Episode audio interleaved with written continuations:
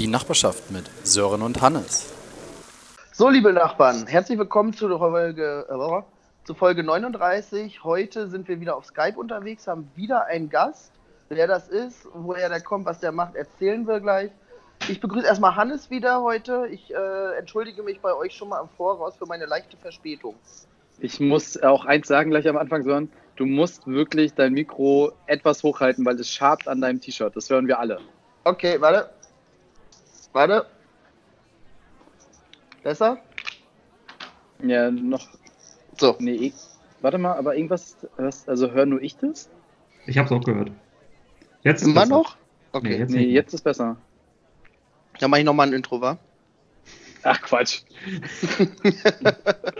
Gut, Hannes, herzlich willkommen. Schön, dass du da bist. Ja, ist auch super. Hier, ich habe letztens, ähm, wie hieß der, äh, hier Joko und äh, Klaas, äh, Quatsch, hier, die Joko und Ripke gehört. Und da haben die halt auch mittendrin einfach mal Tonprobleme gelöst. Also dementsprechend ist doch eh alles egal während Corona. Die Leute sind verzweifelt, die hören sich jeden Scheiß an. Ja, so ist es nämlich. Wir haben auch einen Gast heute dabei. Stellst du dich selber mal vor? Äh, ja, moin moin. Mein Name ist Steve und ähm, wir, wir, kennen uns tatsächlich noch äh, aus Schulzeiten. Ähm, und sind uns jetzt aber ein paar Jahre nicht über den Weg gelaufen und jetzt wurde ich netterweise hier eingeladen. Ähm, ich äh, schalte mich heute aus Sachsen dazu, ähm, ganz genau aus der Oberlausitz, Zittau, ähm, weil ich hier in äh, quasi einer Art WG-Isolation äh, sitze und äh, ja, dann halt Donnerstagabends auch nichts Besseres zu tun habe, als äh, digital Bier zu trinken mit äh, alten Bekannten. Steve, mal eine Frage. Du hast doch wie lange wohnst du jetzt schon in Zittau? Ich verwechsel das immer. Ich denke immer, du wohnst in Dresden, aber und hast in Zittau studiert.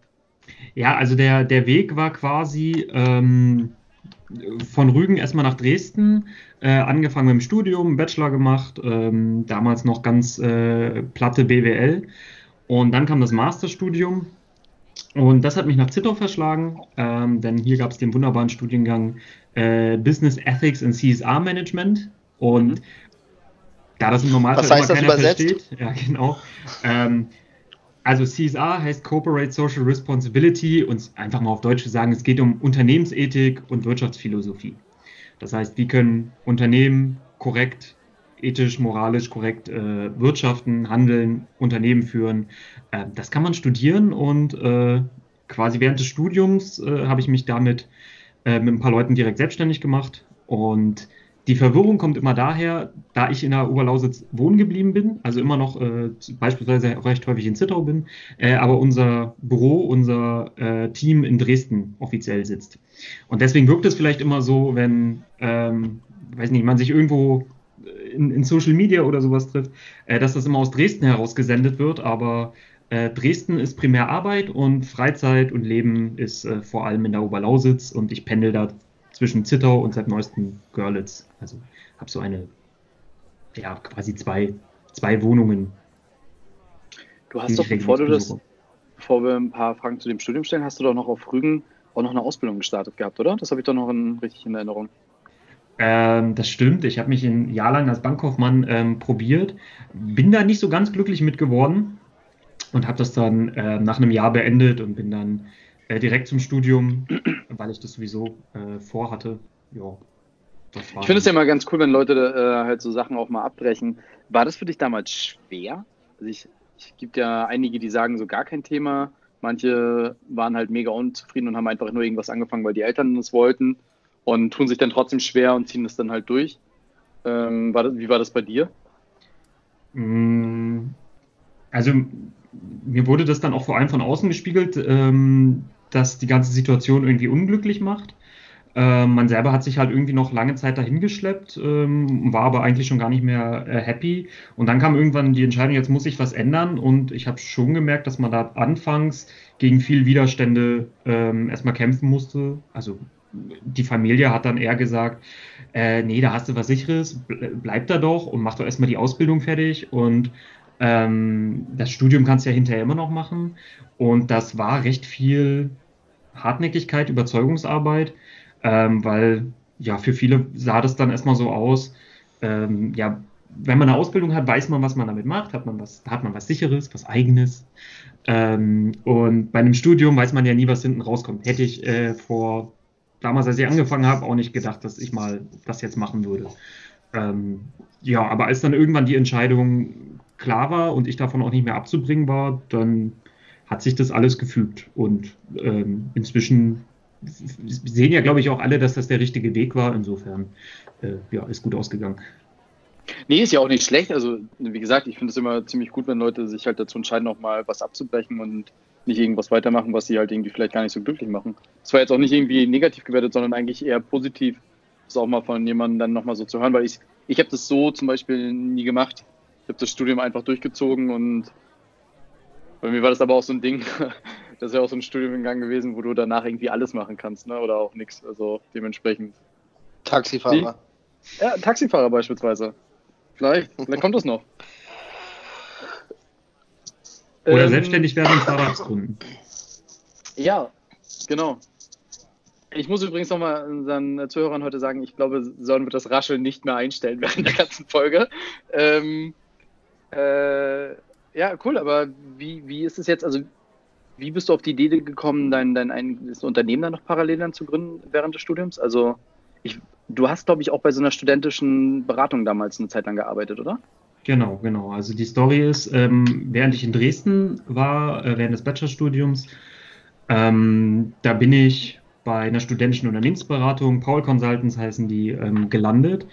Ähm, und das ist im Prinzip ein Verein und die haben es ermöglicht, äh, direkt während des Studiums in Projekten mit Unternehmen zu arbeiten. Also Unternehmen äh, ähm, sind an den Verein herangetreten, hatten ja, ich sage mal, einfache oder ähm, klassische äh, Herausforderungen, ähm, die an eine Unternehmensberatung abgegeben wird, was weiß ich, Personalfragen, Marketingfragen, Controllingfragen und so weiter. Und wir als Studierende konnten uns da direkt ähm, ja, versuchen. Und genauso haben wir halt auch gelernt, selber Akquise zu machen und selber Projekte und so weiter.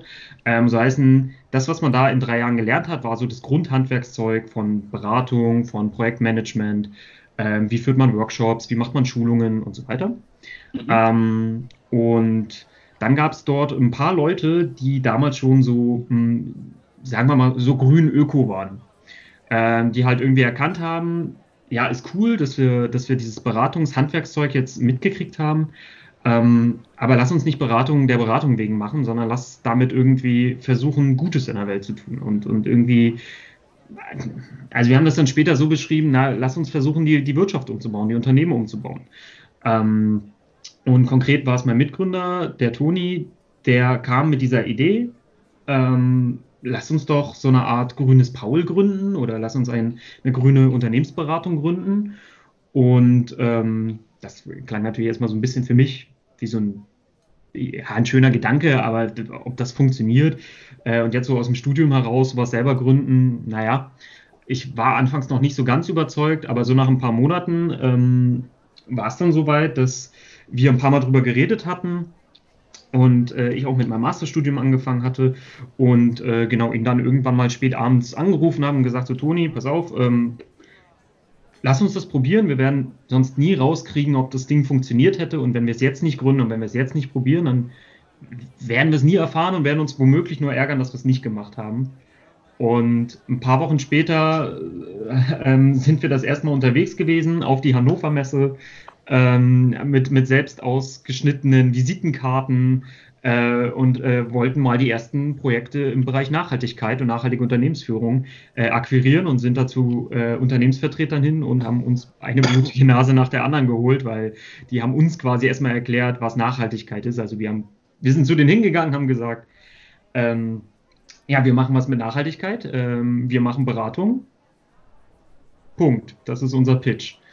Und ja, dann haben die erstmal erzählt und das heißt, wir mussten dann auch erstmal lernen, so, was funktioniert denn überhaupt, was, was können wir denn wirklich gut, was können wir anbieten, wo bieten wir äh, den Unternehmen Mehrwert und so weiter. Und ähm, das haben wir im Prinzip während des Studiums aufgebaut. Toni hat äh, noch Biotechnologie ähm, zu Ende studiert, ich habe äh, Business-Ethik äh, zu Ende studiert und das Schöne war, dass wir dann einfach äh, vom Studium direkt weg ins äh, Arbeitsleben gehen konnten mit der eigenen Gründung. Ähm, Also ihr fokussiert wir euch eigentlich haupt- zwischendurch eigentlich mal an, so wegen des Ach so, ja, ja, klar, Liquiditätsmanagements? natürlich. Warte mal. Nicht, dass Also es soll wieder eine Kneipe sein. Eine digitale, dachte ich. Prost. Ich möchte sagen, ich trinke heute einen Biowein, der auch äh, komplett vegan ist. Äh, Uh. Dementsprechend, ich sehe Quartiermeister bei, bei Steve und einen Radeberger, also auch aus Sachsen, äh, bei, Sören. Dann cheers. Cheers. Ah, erdiger Abgang, sage ich immer, ne? Erdiger Abgang. Mhm. Ähm, äh, also ist eure Hauptzielgruppe jetzt erstmal dann aber auch so Dresden und Zittau bei euch so eine Area oder geht ihr halt auch schon deutschlandweit oder auch sogar europaweit? Keine Ahnung. Weil Hannover Messe sind ja nicht nur, ist ja dann schon etwas größer gewesen. Äh, genau, äh, damals blauäugig sind wir mal damit durchgestartet. Also inzwischen ist es so, Hauptfokus ist Dresden, ähm, zweites Standbein ist Berlin und drittes ist äh, Oberlausitz. Ähm, auch so ungefähr mit der Priorität aktuell. Einfach durch ähm, die bisherige Geschichte haben wir die meisten äh, Kunden in, in Dresden und sind da auch in den meisten Nachhaltigkeitsprojekten ähm, beteiligt oder werden darauf angesprochen. Ähm, aber wir sind auch deutschlandweit ähm, äh, tätig, wenn, wenn da äh, Anfragen reinkommen oder wir sehen, okay, das ist ein spannendes Projekt, dann natürlich auch deutschlandweit, aber Fokus Dresden, Berlin, Oberlausitz. Und was sind da so konkrete Maßnahmen, die ihr dann vermittelt oder mit was für Fragestellungen äh, kommen die Unternehmen zu euch oder was bietet ihr denen an? Auf was macht ihr die aufmerksam? Ähm, bei manchen ist es ziemlich basic, ähm, dass sie merken, sie müssen sich mit dem Thema Nachhaltigkeit beschäftigen und suchen dann erstmal überhaupt einen Anfang. Also wie, wie strukturiert man denn das Thema? Weil es, also wenn man jetzt über Nachhaltigkeit nachdenkt, das kann ja so alles und nichts sein. Und das ist so allumfassend. Ähm, und sich das überhaupt erstmal zu strukturieren. Also zum Beispiel sich erstmal klar zu machen, ähm, das, das ist dein Hauptaufgabenfeld. Also Beispiel, wenn du eine Eisdiele hast, dann geht es äh, wahrscheinlich darum, dass du dort Kundenbetrieb hast, dass du dort mit Lebensmitteln äh, agierst und dass du ähm, äh, Lieferungen hast und dass du einen Kühlraum hast und so weiter. Das heißt, ähm, deine Nachhaltigkeitsaspekte werden wahrscheinlich nicht sein, dass du auf Ökopapier umstellst, sondern dass du guckst, dass die Prozesse, die Eisherstellung, die Eisproduktion, die Eislagerung, ähm, dass du da, wo du einen Impact hast, ähm, dass du da guckst, wie kannst du dort nachhaltig agieren. Und nachhaltig immer in dem Sinne nicht mehr Ressourcen verbrauchen, als sich äh, auch regenerieren können. Und das muss man halt immer global denken. Und das ist immer ein bisschen schwierig für das einzelne Unternehmen. Ähm, wir versuchen am Anfang quasi auch erstmal rauszukriegen, ein bisschen Ist-Analyse. Ähm, wo, wo, ist denn überhaupt der, der große Impact? Das ist jetzt für kleine gedacht und für große. Ähm, das können dann auch sowas wie Stadtwerke sein, zum Beispiel, ähm, wo wir dann schauen, okay, wo sind denn bei denen die großen Einflüsse und ähm, was haben vielleicht äh, Kunden und Lieferanten für, für Anforderungen äh, an die? Und quasi daraus ableitend, ähm, wenn wir erstmal analysiert haben, so, das ist der Punkt, das ist der Impact, ähm, dann noch zu sagen, hier könnt ihr euch im Bereich Nachhaltigkeit verbessern oder hier ist noch eine riesige Lücke. Ähm, wie kann man das angehen? Folgendes Projekt oder folgendes, äh, folgende Maßnahmen würden hier schon ähm, äh, euch weiterbringen oder ihr müsst überhaupt erstmal anfangen, das und das zu messen, damit ihr dort Ziele aufstellen könnt und so weiter. Ähm, ja. Aber ihr seht euch dann mehr als Strategieberatung. Also es, ihr seid jetzt keine Beratung, die halt wirklich aktiv dann bei der Umsetzung auch mit unterstützt. Ähm, na, wir würden zum Beispiel keine Ökobilanz erstellen, ähm, Ja. sondern eher auf der strategischen Ebene äh, ansetzen, den Prozess auch durchaus begleiten. Ja. Ähm, Genau, aber wir würden nicht sagen, tausche äh, Glühelement A gegen äh, Glühlampe B. Und hier, das ist deine Ökobilanz für eine Eistüte oder sonst was. Also ähm, da, da verlassen wir uns auch darauf, dass wir quasi auf die eigentlichen Erfahrenen und, und, und Fachleute in den Unternehmen setzen. Weil die müssen damit zurechtkommen und die müssen das nach und nach anlernen, aber überhaupt erstmal die, die großen Weichen zu stellen, dass sich das in diese Richtung entwickeln darf. Ähm, das ist quasi äh, unser, unser Mittel. Es gibt ja auch einige Leute oder einige Firmen, die, ich habe das damals bei, bei mir miterlebt, ähm, als wir auf CO2-freie Produktion umgestellt haben oder auf CO2-neutrale Produktion, was ja am Anfang erstmal hieß, dass man ordentlich nur Zertifikate kauft, um CO2-neutral zu sein. Ähm, aber irgendwann hat man gemerkt, okay, wir müssen halt auch anfangen zu schauen, was wir für Energiequellen und was sie sich alles nutzen, Ja. äh, dass die sich dann halt komplette Umsetzungsteams halt eingekauft haben. Also die haben dann wirklich die komplette Umsetzung gemacht. Nicht durch Strategiepapier, sondern halt wirklich aktiv auch geschaut, ähm, dass sie da Leute haben, die sich darum kümmern, dann die entsprechenden Anlagen entsprechend auch umzugestalten und sowas halt alles. Deswegen frage ich.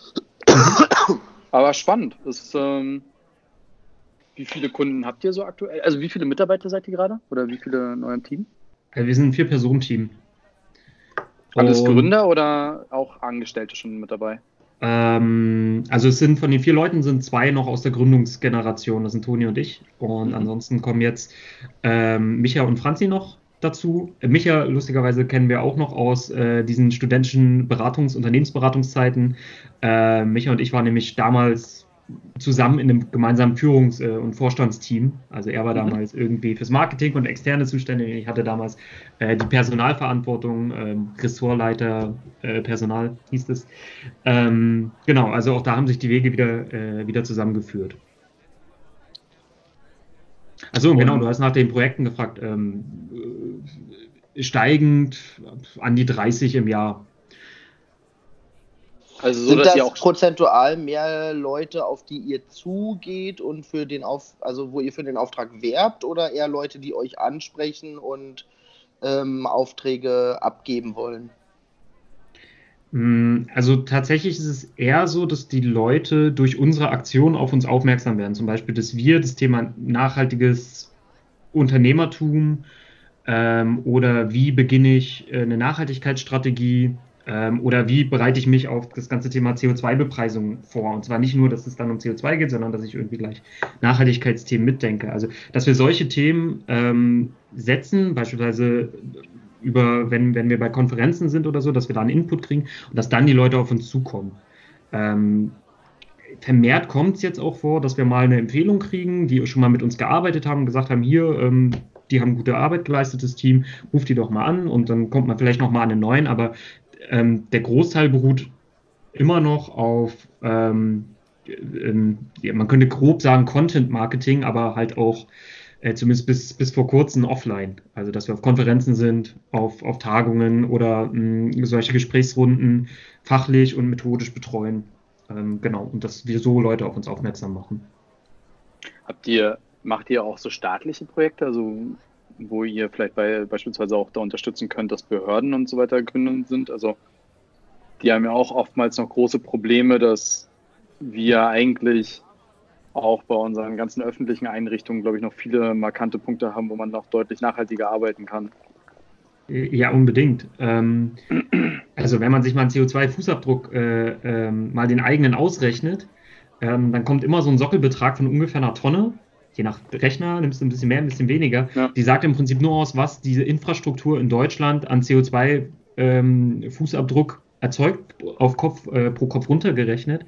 Und das ist ja quasi alles so öffentliche Verwaltung, öffentliche Dienste, Polizei, Feuerwehr, Finanzamt, alles das, auf das man nicht verzichten will oder kann oder muss. Ähm, Naja. Ich finde es schon wichtig, dass unsere äh, Bundestagsabgeordneten alle ein Audi A8 fahren und so weiter. Das ist schon, schon wichtig. Und wir wollen mal das Finanzamt auch nicht schlecht machen, ne? Achso, ja, Obwohl ich ich, die Feuerwehr ist auch wichtig. Einer muss ja die Autos auch irgendwie löschen oder so. Ja. In Berlin fährt die Polizei auch ganz gerne mit so alten Dieselmodellen durch die Gegend. Die sie auch noch aus anderen Bundesländern aufkaufen. Die, die Oder alten da- Mannschaftswagen, ja, die waren. Ja. Äh, ja, also die, die gibt es ja einfach auch noch unglaublich viel. Ne? Also das ist ja.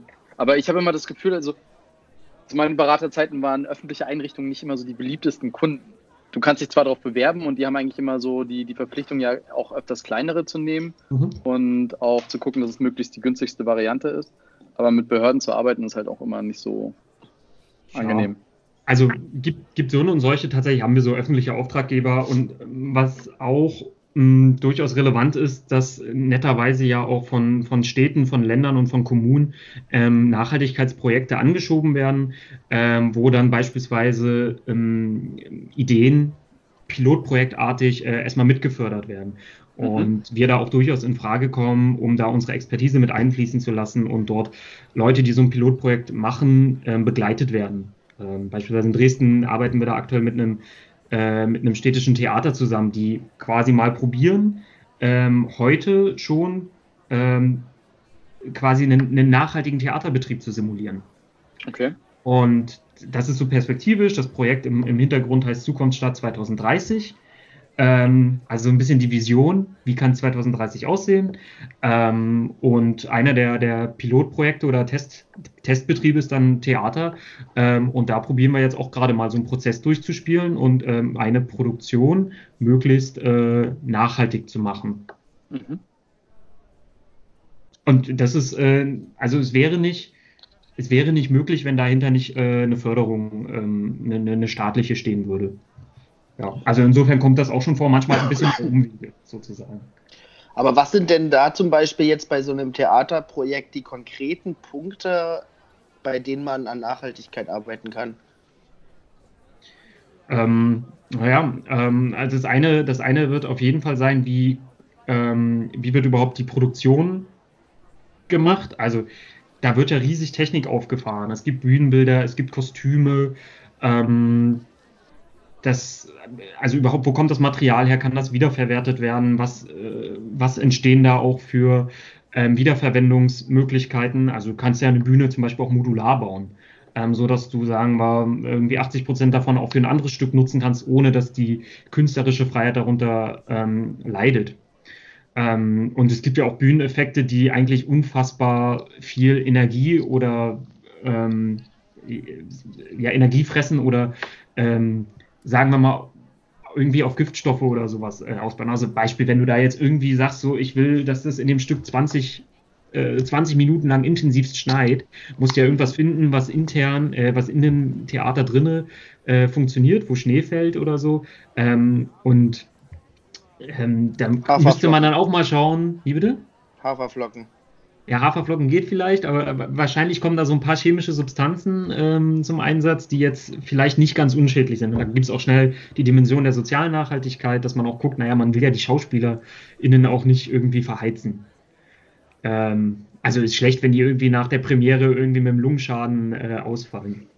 Und ein anderer Punkt, der ähm, recht relevant sein wird, höchstwahrscheinlich, äh, wie kommen überhaupt die Zuschauer äh, zu dem Theater hin? Ähm, und wie äh, ist die Versorgung vor Ort? Ähm, also rein von dem, was so Konzerte zum Beispiel ausmachen, ist oft die Anreise das, was am meisten CO2 verursacht. Also wenn dann das Stadion erstmal voll ist und die da vorne ihre Pyroshow abbrennen, ähm, tendenziell ist das nicht das, was den größten Im Impact ähm, im Sinne der Nachhaltigkeit macht, sondern dass ganz viele Leute mit dem Privatauto dahin fahren. Ähm, aber sich, vor allem geht es aber auch erstmal darum, in dem Projekt sich klar zu werden, wo sind denn die Dimensionen? Und wo können Sie denn mit einem Hebel ansetzen und möglichst schnell viel bewegen? Und das werden wir aber auch erst im Laufe des Prozesses erfahren.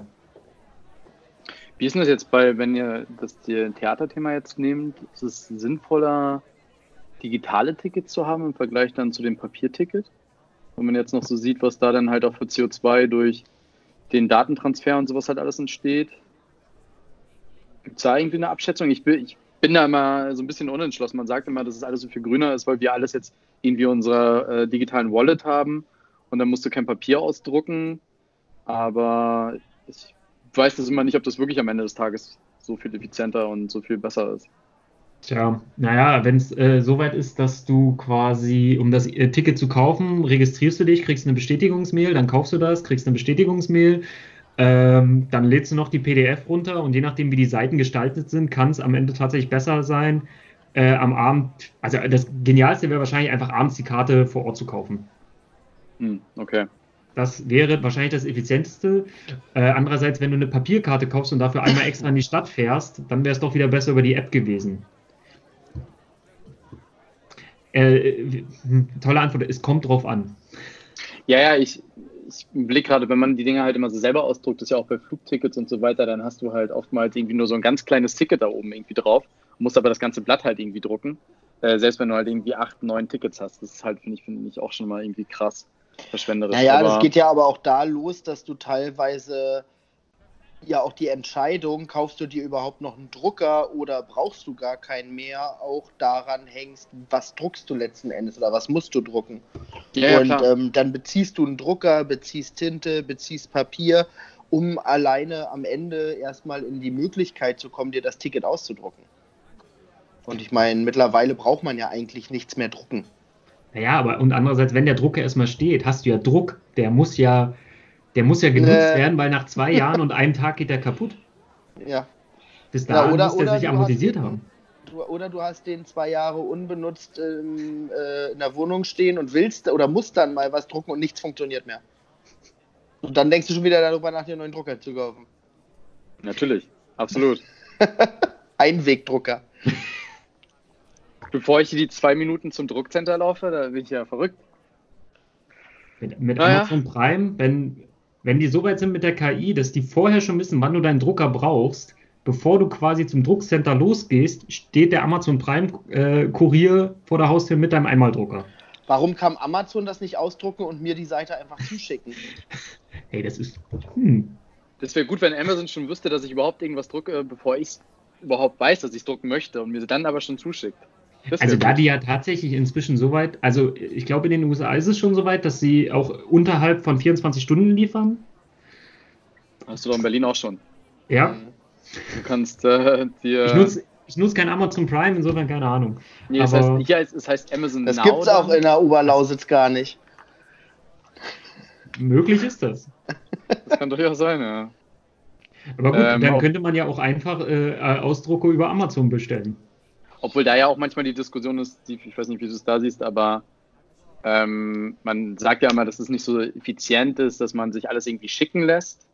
Aber wenn man überlegt, wie viel du auch CO2 erzeugst, wenn alle Leute zu irgendwelchen Märkten fahren und sonstiges mit dem Auto und ob es Mhm. dann nicht effizienter ist, wenn ein Fahrzeug alle Haushalte abfährt und die ganzen Sachen halt liefert, ist auch immer so schwierig. Ne? Also Amazon hat ja nicht ohne Grund in Amerika diesen einen Tag eingeführt, wo sie dann halt alles hinliefern, dass du nur noch samstags deine Sachen bekommst, das mit einem Schlag kommt und du halt nicht jeden Tag irgendwie zum Mediamarkt oder Saturn oder sonst was halt irgendwie fährst. Also es ist Die ja auch eine Lieferkette haben.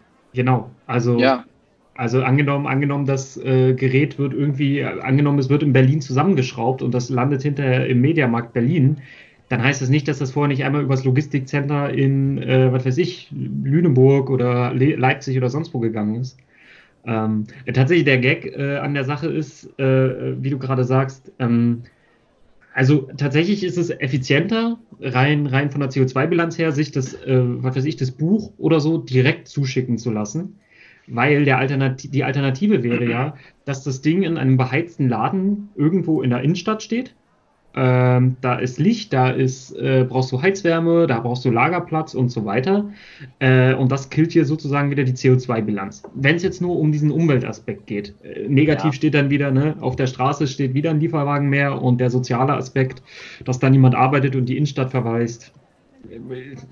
Naja, klar. diesen, Müssen wir uns ja jetzt keine Gedanken mehr drüber machen.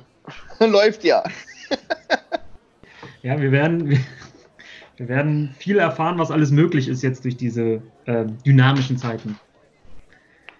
klar, also die beste Lösung wäre natürlich, es möglichst so hinzubekommen, dass halt in Zukunft halt auch Lieferverkehre und so weiter so CO2-freundlich oder frei sind, dass man halt sich darüber keine Gedanken machen muss. Aber ja, ich finde es ist schwierig. Was ich spannend finde, ist, dass halt einfach viele lokale Läden jetzt in den Innenstädten halt auch dieses ganze Thema lernen, halt auch äh, selber Sachen auszuliefern, was ja auch schon eine Zeit lang manchmal bei Dörfern und so weiter war, dass dann der Buchladen, ist ja jetzt nicht neu, dass ein Buchladen dann sagt, ich liefere abends noch Bücher aus. Sondern Hm. gibt es ja auch schon in manchen ländlichen Regionen, dass die sowas halt machen, um halt gegen Amazon oder sonstiges halt irgendwie zu bestehen. Also, Was ich gerade grandios finde, ist, dass Deutschland sich gerade ungefähr 40 Jahre entwickelt hat in zwei Wochen, was äh, das Zahlen mit Karte angeht. Dass du auf einmal gebeten wirst, sogar jeden Scheiß mit Karte zu zahlen, was ja vorher äh, fast nirgendwo möglich war. Also das Ja, begrüße obwohl- ich gerade sehr. obwohl ich auch schon gelesen habe, dass erste Banken überlegen, jetzt halt äh, Gebühren dafür einzuführen. Wo ich halt auch schon wieder so denke, wie kann man denn jetzt schon wieder in dieser Situation wirklich versuchen, aus so einer Sache Geld rauszuholen? ja, der Rubel muss rollen. Also echt, das. Auf der einen Seite wollen sie halt immer, dass du irgendwie Gebühren zahlst, wenn du Geld abhebst an irgendeinem Automaten. Und ein Und Konto hast. alles- Genau, und möglich alles mit Karte zahlen sollst, damit du dann da irgendwie das nicht hast. Und jetzt fangen sie damit schon wieder an. Naja. Aber müssen nicht die Händler, wenn du online zahlst, eine Gebühr zahlen? Also, äh, mit Karte zahlst, meine ich? Hm. Die müssen pro Ja. äh, Transaktion eine Gebühr zahlen, ne? Ja. Ja. Aber es ist auch mega äh, undurchsichtig. Also es gibt da auch die unterschiedlichsten Preise, wie ich letztens erfahren habe. Ja, je nach Anbieter, ne? Oder wie? Ob das jetzt. Ja, genau. Deswegen haben ja manche dann immer so eine Mindestgebühr oder so einen Mindestbetrag, den du halt haben musst. Naja, wenn du nur 2 Euro zahlst und die Transaktion kostet, egal welcher Betrag, immer 50 Cent oder 20, dann. Äh, Solltest du das als Bäcker unbedingt nicht. überlegen, ob ja. du das machst. Das ist doch nicht mein Problem. dann gehe ich halt zu einem Bäcker, der das macht. Dann so. soll der dann aufs Brötchen raufschlagen. Ja. Die kosten bei, bei ja auch schon 70 Cent mittlerweile bei Edeka sagt keiner was, weißt du, da gehe ich dann, gehe ich halt dann, das ist der Grund, warum ich dann auf einmal zu Edeka gehe, anstatt zu meinem Bäcker um die Ecke. Nee, ähm, hast du, um mal wieder zurück zu deinem Job zu kommen, äh, was war denn so das spannendste Projekt, was du bisher betreut hast? Ähm, Oder was auch vielleicht die größte Herausforderung mal war für dich? Also ziemlich spannend finde ich tatsächlich äh, aktuell zum Beispiel das Theaterprojekt, weil ähm, wir da mal über einen sehr langen Zeitraum eine ganze Organisation ähm, ähm, umbauen können, mitgestalten können, diesen, diesen Umbau, diesen Prozess mitbegleiten können. Ähm, weil tatsächlich das Problem ist, dass ähm, manchmal die Aufträge ein bisschen ähm, zu kurz sind. Also man ist halt einmal ein, ein zwei, dreimal da ähm, und äh, dann verflüchtigt sich das wieder und das ist dann so ein bisschen schade. Ähm, beziehungsweise man kriegt nicht mehr ganz so mit, wie es dann alleine läuft. Also das heißt nicht, dass sich die Initiative verflüchtigt, ähm, dass man selber nicht mehr so mitkriegt. Ähm, die spannende, größere Herausforderung. Ähm,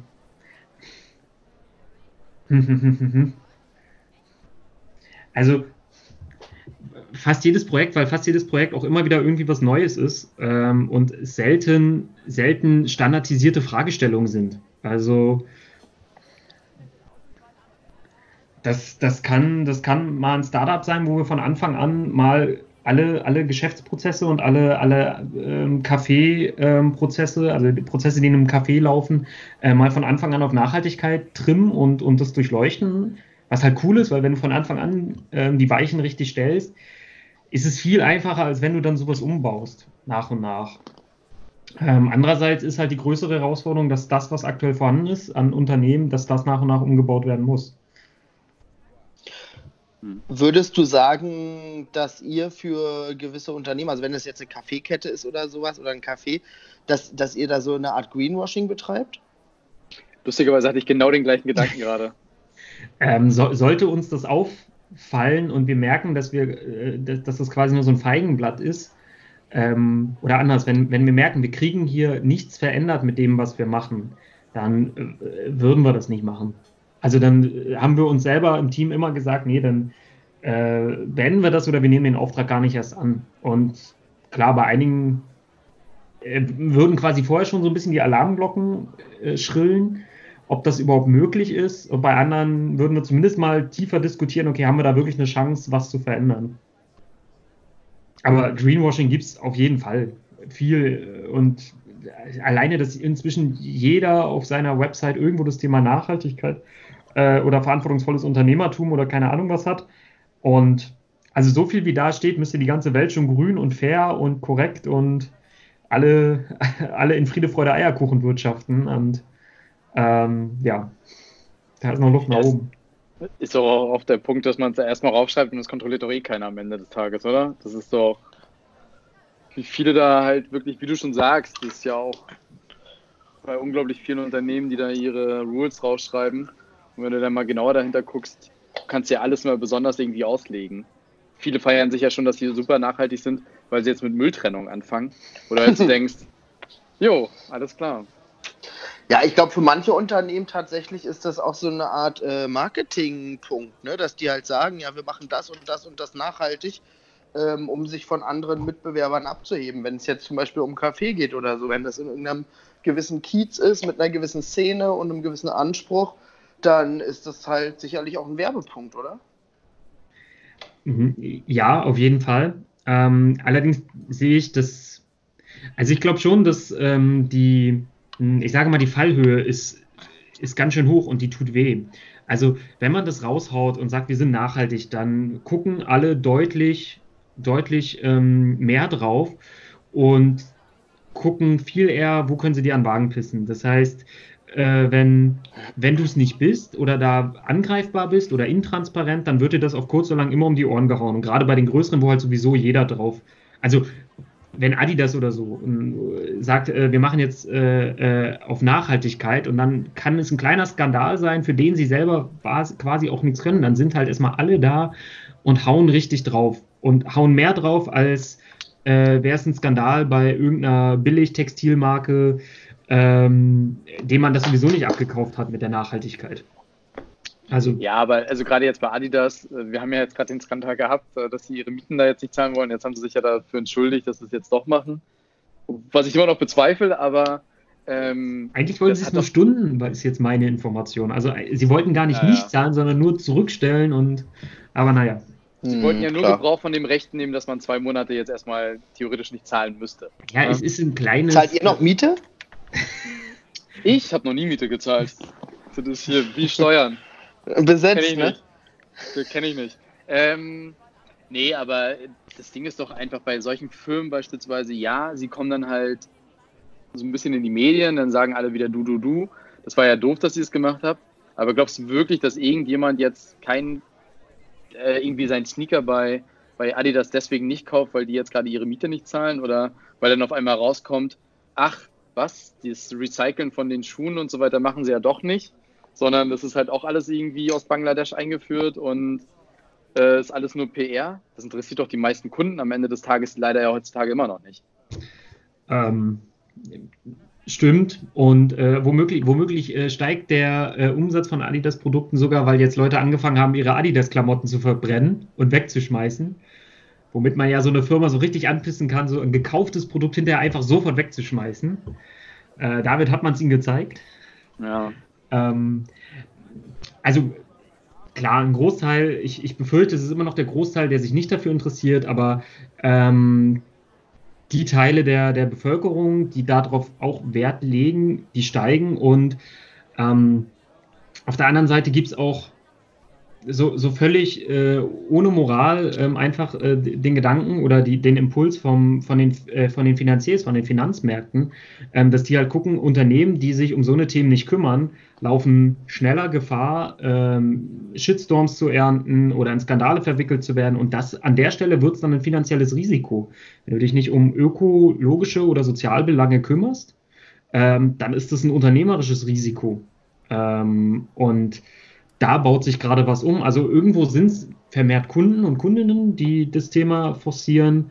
Ähm, aber, aber tatsächlich auch einfach die, für, für die das eine, eine Investitionsentscheidung ist. Und wenn jetzt irgendwelche großen ähm, Finanzfonds und, und Finanzverwalter sagen, äh, unser Geld geht nur noch äh, an, an große Firmen, die, weiß ich, wenigstens die und die Sozial- und, und Ökostandards haben, ähm, und du fliegst da raus, wird für dich auf einmal eine Finanzierung richtig teuer und richtig, richtig, also wird einfach schwierig. Ähm, ja. und, und damit hast du von zwei Seiten Druck, irgendwie von diesem, von den Geldgebern äh, und von den Kunden. Und beide können dir halt irgendwie auch die Hölle heißt man, also Geschäft einfach, ja, zerstören. Oder zumindest ungemütlicher machen. Und also zumindest merke ich, dass sich gewisse Sachen in die richtige Richtung drehen. Vielleicht noch nicht mit der, es bewegt sich in die richtige Richtung, aber noch nicht mit der richtigen Geschwindigkeit. Aber ich merke, dass die Weichen ähm, von, von Kundenseite und von, von ähm, Finanzierungsseite gestellt sind und dass das in die richtige Richtung geht. Was Aber glaubst du nicht, dass es auch ein bisschen, auch so ein bisschen dieser Coolness-Faktor gerade ist, dass halt wieder auf dieses Thema Nachhaltigkeit einfach eingehen? Also das merken wir halt schon massiv, auch gerade was du mit Investoren und so weiter angesprochen hast, äh, dass viele Investoren für sich ihren grünen Fonds jetzt gerade so ein bisschen einrichten, mhm. weil es halt auch bei Investoren so einen gewissen Coolness-Faktor einfach auch gerade hat. Ist ja, ich sage es jetzt mal provokativ, es ist ja ein Trend. Nachhaltigkeit bei vielen Sachen gerade. Ähm, wie, wie, merkt ihr das einfach? Ähm Dass unglaublich viele große Investoren, die in Deutschland gerade existieren, ähm, quasi wirklich um die Ecke kommen und sagen, wir richten jetzt einen Fonds halt für nachhaltige Unternehmen ein, Social Entrepreneurs, äh, Impact-Startups äh, sind halt jetzt irgendwie relevant. Wir müssen halt schauen, dass es nicht nur um die lukrativen Ideen geht und so weiter, aber der, die, die großen Investments machen nachher trotzdem noch meistens die, die anderen Firmen, die dann nicht so großartig drauf Wert legen. Also ist eine positive Entwicklung, weil vor ein paar Jahren hat sich keiner für Social Entrepreneurs interessiert. ähm, und äh, so Impact-Unternehmen. Aber ich habe immer noch so ein bisschen das Gefühl, dass es trotzdem erstmal erstmal noch mehr Show ist als alles andere.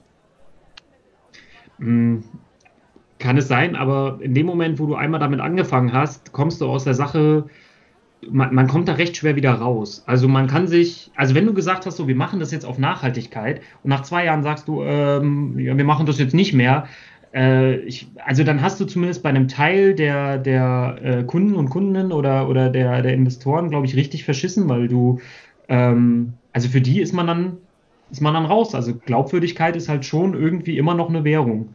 Und die verspielt man dann. Und wenn man am Anfang, und wenn man jetzt sagt, so, wir machen das jetzt, und ja klar, wir machen das auch so ein bisschen als Show, ähm, es gibt genügend Leute, die, die werden dich darauf festnageln. Deswegen ist es halt auch irgendwie wertvoll, wenn zum Beispiel, jetzt mal auf politischer Ebene, wenn, wenn sowas äh, wie ähm, Klimaambition oder, oder Klimaschutz in, in Grundgesetze oder in Landesverfassungen ähm, geht, weil du hast auf einmal du kannst argumentieren, Leute, ihr habt es gesagt und dann nageln wir euch jetzt drauf fest, was kommt da? Da kommt nichts, okay, und jetzt äh, im, im, Zweifel gehen wir den Weg und äh, äh, treffen uns jeden Montag vor der Semperoper und bis das hier sich ändert. Genau, lass uns Montagsdemos in Dresden machen.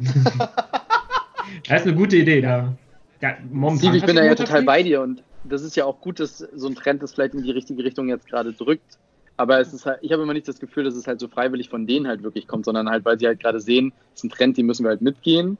Ähm, und ich bin mir noch nicht so ganz sicher, ob das dann nachher wirklich am Ende so ist, dass dieses Durchhalten so lange ist. Wir hatten schon viele Sachen in der Vergangenheit, die hat man mal angefangen und dann hat man gesagt, ach, war eine doofe Idee, konnte ja keiner wissen, dass das so läuft. Ähm, und dann zieht man sich halt aus vielen Sachen wieder zurück. Warum ist das Erste, was mir dazu einfällt, Asbest? Ja, ich habe da noch tausend andere Sachen in der Geschichte, ne? Wo man im Nachhinein sagt, war doof. Aber äh, ja, es kommt nachher darauf an, wie viele sich nachher wieder rausziehen, weißt du? Aber ja, ja. Aber also ehrlicherweise, ich glaube, aus der Sache wird man nicht mehr rauskommen. Ähm, es, es, wird Leute geben, die haben jetzt ein stärkeres Engagement und die sind da mehr ambitioniert und werden es dann irgendwann vielleicht nicht mehr sein und andere Firmen. Ähm, aber also rein von dem, wie die Entwicklung ist, ähm, global gesehen, ähm, man wird um das Thema nicht drumherum kommen. Also es ist irgendwie auch eine globale Agenda, zu sagen, wir haben gemeinschaftliche Ziele, wir haben ähm, das, das 2 Grad und eigentlich weit unter 2 Grad Ziel. Und wenn wir das nicht schaffen, dann haben wir als Weltgemeinschaft auch einfach verkackt. Und es wird noch viel Initiativen geben, ähm, also von, von EU und, und, und von der deutschen Regierung und so weiter, da bin ich von überzeugt, ähm, da wird es noch viel Initiativen geben, ähm, die sagen, wir fordern das jetzt ein. Und ähm, also wer sich dem jetzt verschließt, der hat dann halt irgendwie das Nachsehen und die, die jetzt halt anfangen und dabei bleiben, haben dann halt wahrscheinlich auch einfach den Vorteil und das sind auch die, die überleben werden. Und ehrlicherweise. Gut, aber es könnte auch sein, dass sich die Gesellschaft jetzt in der Richtung entwickelt in der Zukunft, dass es so ultra hedonistisch wird und irgendwie alle so einen machen auf ja gut, jetzt haben wir uns hier, jetzt haben wir uns 20 Jahre darum gekümmert, dass die Welt irgendwie grüner wird. Da hat nicht geklappt und jetzt äh, kaufen wir uns den SUV, ähm, ballern die Plastiktüten raus und lassen es nochmal richtig krachen und äh, live faster young, so nach dem Motto.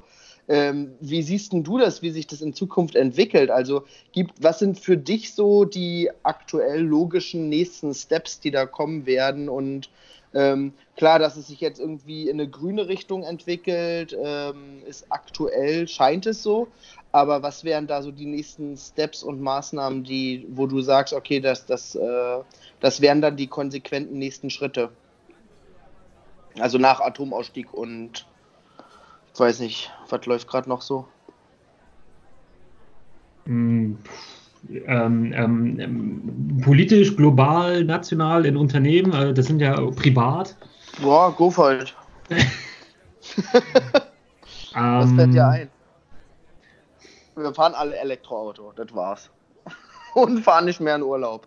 Kreuzfahrten werden verboten. Ja, jetzt muss man doch noch. Jetzt gibt es doch die ganzen Naturwunder noch. Äh, man muss, man muss noch mal die Arktis gesehen haben, bevor sie abschmilzt. Deswegen jetzt Good alle noch mal hin. Mit dem Kreuzfahrtschiff. Ja, oder, oder die Tiere. So, alles ja. nochmal mitnehmen, Freunde. Alles nochmal machen. Bringt ja nichts. Nochmal ein oder? paar Wale gucken. Oder jetzt nochmal irgendwie den Amazonas abfackeln, weil also danach kann man es nicht mehr machen. Aber vielleicht, vielleicht kommen wir auch jetzt einfach am Ende raus, äh, dass wir alle sagen, wir haben jetzt bei Corona gesehen, wir machen einmal im Monat alle Ruhe, bleiben alle zu Hause chillen. Dann, dann schwimmen auf einmal wieder Delfine äh, hier vor Venedig. Und das machen Das wir jetzt einmal Ozonloch im äh, Jahr. wird kleiner. Genau, das machen wir einmal im Jahr und dann können wir den Rest des Jahre, alle, äh, Jahres alles Pickups fahren und was weiß ich machen. Und einmal Ja. im Jahr machen wir dann ein paar äh, Monate Pause. Ich habe hab gerade gelesen, die Dieselfahrverbote äh, kann man jetzt erstmal aussetzen, weil es ist einfach so wenig Verkehr. Äh, wa- warum das Das jetzt noch komplett verbieten? Aber es ist doch genau das, ne? Also jetzt während Corona ist die Empfehlung, wir sollen wieder mehr Auto fahren, weil du in öffentlichen Verkehrsmitteln die Ansteckungsgefahr größer ist. Deswegen wird darum gebeten, dass man wieder mehr Auto fährt. Oh, Deswegen werden hier Taxis, äh, äh, alle Ärzte und was weiß ich alles, dürfen alle mit Taxi umsonst fahren. Und äh, dann ist halt wieder alles so unsicher. Und wenn jetzt noch einer um die Ecke kommt und sagt, also Bio, Gemüse und Obst ist viel Corona-anfälliger, dann bleibt das viel länger drauf. Wir brauchen mehr Pestizide. Ja, genau, genau. Ja? Die anderen sind wenigstens schon einmal durchdesinfiziert. Also wirklich, jetzt kannst du doch gerade wieder alles komplett in die falsche Richtung drehen.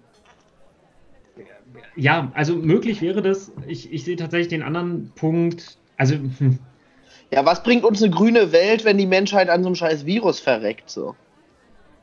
ja, Die der Frage muss sich ja auch mal gestellt werden. Wie viele Leute kotzen jetzt, dass die ihren Urlaub im März geplant hatten und nicht letztes Jahr im November noch auf die Malediven geflogen sind? Äh, einige, sollen wir sie durchzählen? ähm, Ach, Bernd Ahnung, vielleicht- sitzt heute noch in seinem Haus und ist sauer. Also, was passieren könnte, wäre irgendwie auf jeden Fall sowas, dass man, dass man jetzt nochmal checkt, was braucht man eigentlich wirklich zum Leben.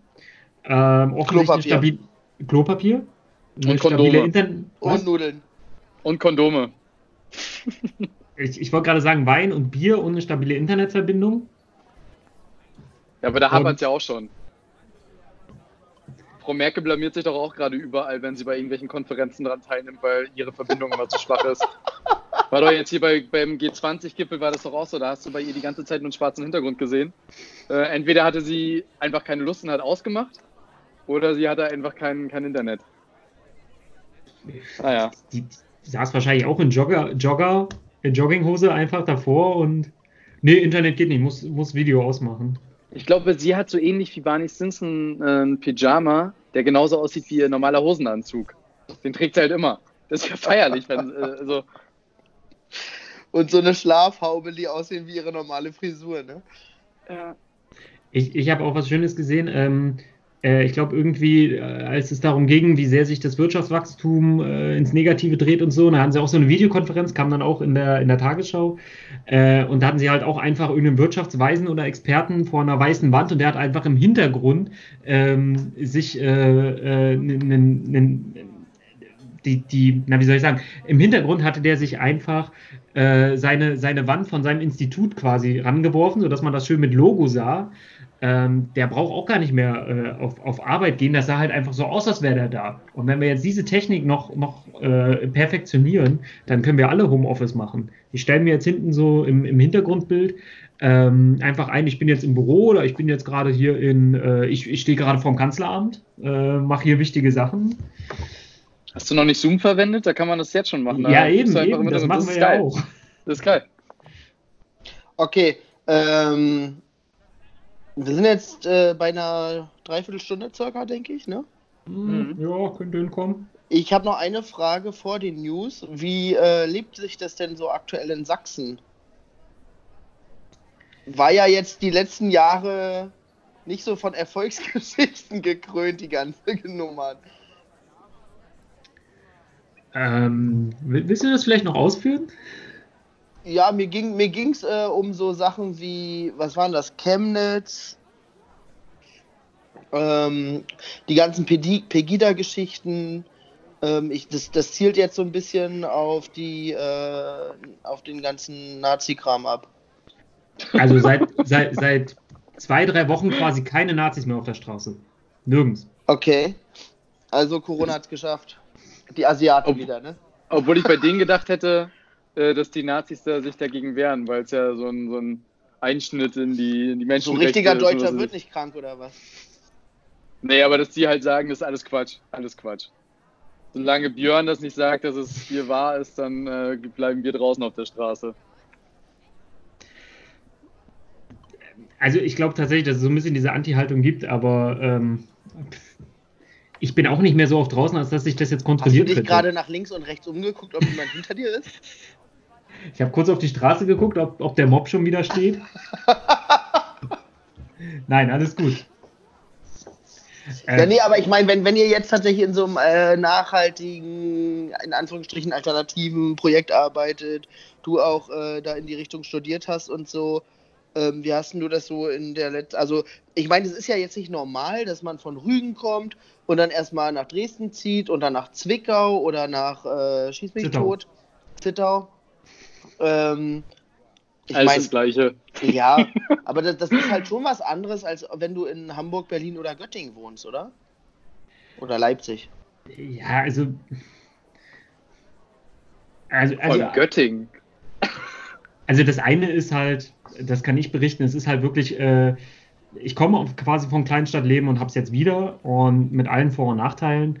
Ähm, also das Coole ist halt irgendwie in der Kleinstadt zu wohnen und du gehst irgendwo hin und du kennst immer die Leute. Und das kann auch genauso der Nachteil sein. Ich persönlich finde das als großen Vorteil, ähm, dass man irgendwie immer die gleichen Gestalten sieht.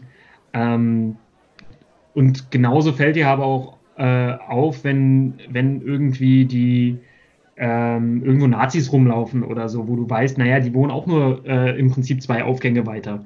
Ähm, und mit denen lebt man halt irgendwie zusammen und es ist nicht so, dass es ganze Stadtviertel gibt, wo man davon eigentlich nicht so sonderlich viel mitkriegt. Ähm, auf der Straße direkt äußert sich das jetzt selten, aber es gibt halt schon immer mal auch komische Aktionen, die hier laufen. Ähm, Wurdest du schon mal selber persönlich angegangen oder bedroht oder so? Ähm, tatsächlich nicht. Ich habe irgendwie immer das Glück, dass ich äh, irgendwie kurz vorher weg bin oder Also Ähm, Verfassungsschutz. ist das wie bei den Reptiloiden, dass wenn ich direkt gefragt werde, ich das äh, ganz klar bejahen und, be- oder beneiden muss? Nee. Sie Okay. beschneiden eh alles einfach so zusammen, wie es uns passt. Ja, am Ende. Wir machen da irgendwas Gutes draus, du. Ich habe nachher nur so eine Eidechse, die hat ein Basecap auf und Kopfhörer und mehr habe ich. Äh, mehr brauche ich nicht. Und die erzählen uns was von Umweltverschmutzung, ne? ja. Hat Braucht- alles braucht nie ihr- gegeben. Braucht, braucht ihr noch so ein paar, paar Worte zum Reinstein? So, äh, Verschwörungstheorie, Illuminati? Das kann man Galileo. mittlerweile alles mit KI machen. Wir können dich auch irgendwie in Video schneiden, dass du gerade irgendwie auf einem Elefanten durch Sibirien reitest und das sieht am Ende aus wie echt. Das kann kein Mensch mehr unterscheiden. So ein Deepfake. Ja. Wie hoch ist denn die AfD-Beteiligung im Zittauer Stadtparlament? Ähm, also die offiziell gewählte ungefähr ein Viertel. Ähm, und es gibt aber ein äh, seltsames Unterstützerbündnis, ähm, dass der Stadtrat quasi so 50-50 äh, aktuell. Was, was heißt denn Unterstützerbündnis? Naja, irgendwie ist es komisch, dass. Äh, Freie Wähler oder was? Naja, und äh, sagen wir so, es entstehen immer mal Mehrheiten, ähm, die offensichtlich auch für AfD-Kandidaten stimmen, wenn es um irgendwelche ähm, Vorsitze oder sowas geht. Und ähm, das sind freie Wähler und wenn man so Sachen zusammenzählt, ähm, liegt der Verdacht nahe, es weiß natürlich keiner, oft geheime Abstimmung, liegt der Verdacht nahe, dass das auch äh, manchmal die lokale Linke macht und ähm, also wenn man das so beobachtet, Linke? ist es schon ein bisschen seltsam, was hier für persönliche Bündnisse ähm, zusammenkommen. Und also vielleicht ist das eine so ein bisschen, die vertreten das Nationale und die anderen das Soziale und dann ist das so, äh, weiß ich nicht, Sozialnationalismus oder so. Keine Ahnung. Nein, also man, es gibt, es gibt so, es gibt ähm, seltsame Bündnisse, die entstehen. Und das haben wir ja auch gerade in Thüringen gemerkt, dass da auch äh, seltsame Bündnisse entstehen und äh, das wussten die wohl auch vorher. Ja, ganz ehrlich, aber bei der, bei der CDU würde mich das jetzt weniger wundern als bei den Linken. Ähm, das hängt manchmal auch an lokalen Köpfen. Also das hat, also ich will da ganz klar auch irgendwelche, die Parteien, so wie ich das hier beobachte, die muss man da auch ausklammern. Ähm, aber also so gibt es das ja auch, äh, dass in irgendwelchen Lokalparlamenten äh, irgendwie eine SPD mit einer AfD mal zusammenarbeitet oder irgendjemand, der über eine grüne Liste reingewählt wurde, ähm, dann mal mit einer AfD zusammengeht und naja, und die CDU und AfD, die haben ja auch öfter mal so Zählbündnisse und so weiter. Aber es entstehen komische Situationen und äh, man merkt es auch, dass äh, auch in den Lokalparlamenten, wenn man das so ein bisschen hier verfolgt, dass ja natürlich teilweise sehr absurde Geschichten äh, passieren und also in, in, in Sachsen äh, durfte sich neulich der gesamte Landtag noch einmal versammeln, ähm, weil die AfD äh, quasi dagegen war, in einem, in einem kleineren Landtag zu tagen. Ähm, und quasi Inhalt dieser Landtagssitzung war vor allem, dass man es doch bitte vermeiden sollte, äh, große Menschenansammlungen zusammenzubringen. Und das war so der unter, unter anderem der Kritikpunkt der, der äh, Sachsen-AfD. Ähm, wie es denn sein kann, dass große Menschenmengen zusammenkommen. Und sie haben gerade selber dafür gesorgt, indem sie äh, das ähm, äh, Landesparlament in gesamter Größe haben antanzen lassen. Ähm, sowas. Aber an solche Absurditäten ja, nee, man will sich nicht gewöhnen, aber es ist irgendwie, es verwundert einen schon gar nicht mehr. Jetzt wollen wir mal Sachsen hier nicht so in den Dreck ziehen, damit wieder die alle Leute eh sagen, so eh alles scheißegal, was wir hier machen, die hassen uns doch eh alle schon da drüben. Ähm, was gibt's denn so Schönes in Zittau? Gibt es da also Sehenswürdigkeiten, die man mal gesehen haben muss, wenn man da war? Ja. Gibt es eine Persönlichkeit aus Zittau? Ähm, also die Zittauer Innenstadt ist ziemlich ziemlich genial. Sie ist ähm, schön, sie ist ein bisschen verfallen. Es gibt einige Straßen, da könnte man sofort äh, irgendwelche Horrorfilme äh, nachspielen, wenn da so abends der Nebel durchzieht. Ähm, es gibt wunderschöne Straßen. Ähm, es gibt sehr viele coole Initiativen. Also dafür, dass Zittau eine Kleinstadt ist, so vom Verhältnis so 25.000 Einwohner ungefähr. Also wirklich klein. Es gibt hier eine Hochschule, es gibt äh, einen Teil von der Uni, ähm, es gibt so Projekte wie ein Urban Gardening. Ähm, es gibt eine Foodsharing Community. Es gibt alternative Clubs, die ähm, in Normalzeiten äh, fast einmal wöchentlich äh, Konzerte haben. Und, Zum ähm? Nenn mal ein paar. Meinst du jetzt, also das eine ist das Emil, Na, coole Clubs, coole Bars, so, wo man hingehen kann. Na, das eine ist der bunte Hund, das andere ist äh, der, der Emil oder der Emil, also der Emil e.V., das Emil, ähm, wo eine Kneipe drin ist, wo äh, sich korrekte Leute treffen, ähm, wo es unter anderem korrektes Bier gibt. Ähm, das finde ich auch immer ganz wertvoll, äh, wenn man irgendwo auch mal ein, ein lokales Bio-Bier kriegt. Ähm, und wo halt, ja, es, ist, es war super schwierig, es hierher zu kriegen. Das hat, äh, das hat gedauert. Ähm, konntest, du konntest kein Bio-Bier kaufen, schon gar kein regionales. Das ist erst in den letzten drei Jahren gekommen durch viele Initiativen, unter anderem hier von Quartiermeister, dass äh, jetzt hier die lokalen Clubs versorgt werden. Ähm, genau, das, das, sind so die, das, sind, das sind so Hotspots, wo sich auch andere Initiativen dann immer gründen und sei das ein Demokratiebündnis, äh, das sich dann Zittaues Bund nennt und ähm, hier immer wieder Aktionen macht und, und an Gedenktagen ähm, zum Beispiel erinnert und ähm, dann auch einfach zeigt, hey, es gibt, es gibt so viel anderes und ja, wir haben jetzt gerade schon wieder irgendwie über AfD geredet und so, aber das ist halt überhaupt gar nicht der Standard. Und es ist, es gibt so viele coole Menschen, ähm, die zusammen äh, auch Küfer kochen oder Filmabende machen, ähm, ein alternatives Kino betreiben, wo so Programmkino läuft. Ähm, und, und sowas gibt es hier verdammt viel. Und dann gibt es auch außerdem noch äh, kleine Festivals. Ähm, die, die mehr oder weniger privat organisiert werden. Also ehrlich gesagt, ich war, äh, bevor ich hergekommen bin, war ich eher so, hm, ja, plattes ostsächsisches Land, was kann einem da erwarten? Und das Beste war die schnelle Anbindung an, an, an Dresden. Und dann war die große Überraschung, wie viel es doch, wie viel es doch daneben gibt und wie, wie, wie lebenswert es ist. Und, und ja. Also noch nicht komplett im Arsch. Überhaupt nicht. Ich habe aber leider okay. gesehen, dass laut Wikipedia keine besondere äh, Berühmtheit irgendwie aus Zittau kommt. In Görlitz könnte ich eine bieten, Michael Ballack. Oh Gott. Ist der, kommt der nicht aus Leipzig? Nee, ich glaube äh, aus Görlitz und, und dann Aber der hat in Leipzig seine Fußballkarriere angefangen, oder? Ich glaube Chemnitz, Leipzig gab es damals fußballerisch. Leipzig gab es damals nicht mehr. Kurz nach dem Krieg. Okay, wa- was Ähm, war newsmäßig so äh, der Shit die letzte Woche? Nee, man muss Alles? jetzt nochmal die Leute aufklären. Quartiermeister kommt aber halt nicht aus der Region, die brauen halt dort. Ne? Die haben da, glaube ich, eine Brauerei, weil Quartiermeister ist ja ein Berliner äh, Unternehmen. Ähm, weil du gerade meinst, es ist aus der Region. Okay. Das stimmt. Also, genau. Es gibt ja auch noch eine Dresdner Sektion sozusagen, die, wo du, du quasi hier für die Projekte trinken kannst. Ähm, und die, die Brauerei, ich glaube, die versorgt aber auch Berlin. Die ist in äh, Wittichenau und das liegt so ziemlich genau zwischen, zwischen Dresden und äh, Berlin, so dass es irgendwie alles ungefähr 100 Kilometer weg ist und damit. Ich sehe gerade, die haben halt zwei. Die haben einmal äh, für den Osten Deutschlands schreiben sie Dresden, Leipzig, Berlin. Das ist halt die in äh, Wittichenau. Und dann gibt es noch eine in München, die dann halt den Süden versorgt. Die stellen auch anderes Bier her. Ja, genau, genau. Ja. Äh, News. Ja, Steve, was war denn so für dich außer Corona noch so ein Thema, womit du dich vielleicht in der letzten Woche so beschäftigt hast? News außer Corona, das ist äh, natürlich schwierig. Ähm, ähm,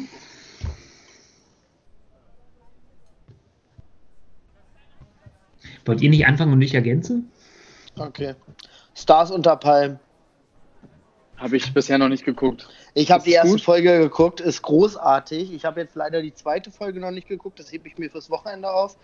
Aber ähm, die, diese, diese betrunkene Troller, die da immer rumläuft, die Oberst, Oberst oder so, ähm, über die es auch so viele äh, Insta-Videos gibt, die die ganze Zeit irgendwie säuft. Die ist ja mit der Desiree Nick hart aneinander geraten und der Jota ist auch dabei. Es ist wirklich göttlich, Leute. Wenn ihr auf Trash-TV steht, guckt es euch an. Es ist unfassbar lustig. Ich habe nur, da ist doch auch dieser ehemalige SPD, äh, Quatsch, der ehemalige Hamburger. Richter. Nee, ja, genau, aber wie heißt er denn nochmal? Schill? Nee, doch, Nee, nee. Schill? nee, es ist Schild? nicht Nicht ist denn der? Richter gnadenlos musst du mal suchen. Da ist, äh, so hieß der damals. Nein, das war doch aber die Schill-Partei, oder? Die in Hamburg. Das ist Äh, er. ja, es könnte sein, dass er da war. Ja, doch. Der heißt Schill mit Nachnamen. Nee. Sicher? Guck mal bei Promis unter Palm, wer da dabei ist. Okay, ihr könnt ja mal kurz weiterreden und ich Ja. äh, guck mal, ich glaube, dass es der Schill ist. Ansonsten, Ähm, ja, Fußball wurde weiter verschoben. Die Bundesliga setzt noch länger aus, als sie eigentlich geplant hatten. Die Ähm, Ronald Schill. was? Ronald Schill heißt Echt? er. Und Ist der der lebt das? jetzt, der lebt jetzt in den Favelas von, von Brasilien und lässt sich da Ja. weiterhin sein Arbeitslosengeld aus Deutschland zahlen. Ein mega Ähm. krasser Chauvinist, auf jeden Fall. Ja. äh, die Bundesliga bleibt länger weg, ja, oder? Ja, die haben jetzt ihre, ihre Nichtspielzeit sozusagen verlängert. Äh, die Olympischen Spiele wurden, en- äh, wurden verschoben tatsächlich. Ich habe heute gelesen, ganz kurz noch beim Fußball, dass ähm, Belgien die Liga beendet hat heute. Echt? Die haben gesagt, Brüssel ist jetzt Meister und wird nicht mehr aufgenommen. Und jetzt nur noch die Frage, was mit Auf- und Absteigern passiert. Das, äh, zieht, die Frage zieht sich Ja, entweder die machen das Stand letzter Spieltag oder die sagen, ähm, die fangen halt im nächsten Jahr die Saison wieder von vorne an und es bleibt erstmal alles, wie es ist. Kann man das nicht untereinander auch nochmal ausspielen? Dass man halt sagt, man lässt die zweite gegen die erste so spielen, relegationsmäßig? Wie es jetzt wäre. Ich ja, weiß das nicht, würde ja wieder bedeuten, dass du. Also es gab ja auch die Diskussion, ob es jetzt erstmal wieder Geisterspiele gibt, um noch gewisse Sachen auszuspielen, aber das ist noch offen. Ähm, ich fände es am fairsten, wenn die tatsächlich sagen, ähm, wir starten, also wir brechen die Saison komplett ab und starten die nächstes Jahr oder im Herbst halt wieder von vorne. So als wäre jetzt halt nichts gewesen. Ähm, wenn die jetzt sagen würden, wir lassen alles so stehen, wie es jetzt ist, das fände ich problematisch. Wäre das nicht sowieso der Masterplan? Wir setzen so in, in zwei, drei Monaten einfach alles zurück auf 1.3. Wir tun so, als wäre nichts gewesen. Wir kommen alle ein bisschen unrasiert auf Arbeit, aber ansonsten war ein langes Ja, Wochenende. Ich habe ja mal, ich habe ja noch verschiedenste Theorien. Es gab mal in irgendeinem Podcast auch so ein Ding, wo äh, die gesagt haben, äh, vielleicht ist das auch alles nur eine Idee, um endlich mal sauber zu machen draußen, damit man wiederkommt. Ich habe ja die Theorie, dass einfach äh, alle Schilder auf Chinesisch geändert werden und wir einfach über Nacht an China verkauft wurden und jetzt einfach alles auf Chinesisch ist. Alle Straßenschilder, alle Supermärkte, das wäre überfeierlich. Keiner würde mehr klarkommen und äh, wir hätten einfach so ein komplett neues System. ich, ich hatte bis gestern, bis 1. April noch äh, die, die, Theorie, dass das vielleicht wieder so ein äh, Jan Böhmermann-Gag ist, der irgendwas gestartet hat, ähm, um dann zu sagen, so Leute, und so schnell habt ihr euch die, die Grundrechte wegnehmen lassen. Äh, oder keine Ahnung was, aber es kam nicht, scheint echt zu sein. Wäre auch noch eine Option. Was habt ihr, wie habt ihr das Ding mit äh, wahrgenommen? Also Drosten hat ja diese Woche gesagt, dass er sich überlegt, ja auch aus den Medien zurückzuziehen, weil ihm ja per E-Mail nahegelegt wurde, dass er verantwortlich ist für den Tod von dem hessischen Finanzminister, der diese Woche sich vor den Zug geworfen hat. Ähm, und Drosten hat sich ja jetzt auch krank gemeldet. Den Podcast gibt es, glaube ich, gerade nicht, oder? Nee, ja, tatsächlich, aber wegen Doch, die haben jetzt irgendwie die Tage was veröffentlicht. Ne, die haben, glaube ich, einen Notfallplan irgendwie gezogen. Ich habe mein Telefon. Nee, die haben das, das Team im Podcast hat über den Podcast geredet. Also ich habe nur die Überschrift gelesen, beziehungsweise den Namen des Podcastes und da ging es um Hintergrundinfos aus dem Podcast-Team sozusagen. Okay. Ich weiß nicht, ich habe das nicht verfolgt, aber ich finde es auch ein bisschen traurig, wenn er da jetzt so viel drauf gibt, dass er irgendwie drei Mails gekriegt hat. Also klar, ich, also er hat ja schon mehrfach angedeutet, dass er da ein bisschen ähm, das problematisch findet, wenn er so für gewisse Sachen verantwortlich gemacht wird oder so, aber ja, mein Gott, wenn du einen Podcast machst und so in der Öffentlichkeit stehst, das bleibt doch nicht aus, oder? Äh, ja, total, aber es hat auch nicht jeder dafür geschaffen. Ne? Weil das geht uns doch genauso. Ja. ich habe ganz, ganz oft überlegt, ob ich das hier. Ob du einen Shitstorm startest gegen Sören. Unauffällig. Ja, zu Recht. Zu Recht. Zu Recht. Ja, der lässt nämlich diesen Hannes immer ganz gut aussehen, was? Fake-Accounts, die uns alle folgen. Ja. ähm, du, meinst, du meinst 40 Follower und das sind alles Hannes? Das ist alles Hannes? Das sind, bin ich mit meinen 40 Mitarbeitern in Pakistan. Ähm, alles, alles die Brüder, die auf Dachboden müssen. leben. Wie bitte? Fisch, das sind alles die geheimen Brüder, die auf dem Dachboden leben und mit Fischköpfen äh, gefüttert werden. Nee, es ist ja immer noch so Callcenter und so weiter, die dürfen ja alle weiterarbeiten. Deswegen habe ich da meine Pakistani, die arbeiten halt weiter. Ähm, da habe ich auch keine, kein Mitleid. Ich muss jetzt mal kurz eine Frage stellen, ne? Hannes, was ist mit deinem Bart unter der Nase los eigentlich? Warum? das sieht so ein bisschen verdichtet aus. Ja. Nee, ich glaube, das ist der Schatten, der ungünstig fällt, oder? Nee, das könnte auch sein, dass ich. Da komme ich nicht immer so gut mit dem Rasierer an. Ähm, äh, ich fand aber trotzdem, also das mit dem Finanzminister fand ich ganz schön krass. Das hat mich auch richtig hart, also ich, ich hab, konnte es gar nicht fassen. Das vor allem, dass er halt in seinem Abschiedsbrief schreibt, dass es auch was mit Corona zu tun hat. Fand ich schon, also fand ich krass. Wurde der noch nicht diese... geleakt, der Brief? wüsste ja gern mal, inwiefern er da wirklich Bezug drauf genommen hat oder inwiefern das halt so eine Randnotiz war, die jetzt so äh, groß gemacht wird. Ich glaube, er ist ein Fake News. Das kann auch sein, aber weiß ich nicht. Schon, schon heavy. Aber überhaupt erstaunlich, dass so eine Nachricht, die sonst wahrscheinlich äh, ähm, Titelnachricht und dann die nächsten zwei, drei Tage sehr zentral gewesen wäre, das war quasi so eine Randnotiz. Ja, genau wie das, äh, der Tod eines CDU-Politikers eine Randnotiz war. Also das, das fandest du Kurzes das Schweigen. Fandest du das wurde so groß ausgebreitet und groß thematisiert? Ähm, äh, nur, dass wir uns nicht falsch verstehen, von wem reden wir? Wie hieß der? Kassel. Ja, Walter Lübcke. Der in seinem Garten erschossen Lübcke, wurde. genau. Ja. Ja, es war so ein Wellending. Es war so am Anfang, es war so eine, so eine Nachricht, dann ging das so ein bisschen unter, dann verdichteten sich die Tatmotive von äh, was dahinter steckt und ich, dann hat es nochmal so einen zweiten Schub bekommen und also, aber, aber vielleicht bin ich da auch ein bisschen sehr in der Bubble. Also für mich war das dann schon irgendwie sehr präsent und vor allem auch ziemlich krass. Äh, was, was bitte ist denn heut, heute wieder also was ist denn, was haben wir denn für einen, Status in der politischen Auseinandersetzung äh, äh, erreicht, dass, dass sich Leute irgendwie aufgestachelt fühlen, äh, ähm, Menschen umzubringen und, und abzuschießen. Äh, Aber da muss ich die sollen jetzt mal beisteuern. Also ja, in unserer Bubble hat man das, glaube ich, schon irgendwie verfolgt, aber ich glaube bei der breiten Masse nicht.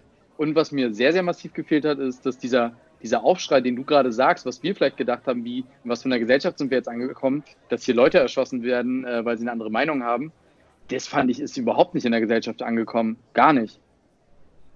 Das hat so, das wurde schon ein bisschen untergebuttert. Also möglich, mir fällt es tatsächlich schwer, das einzuschätzen, ähm, weil, weil, weil es bei mir angekommen ist, aber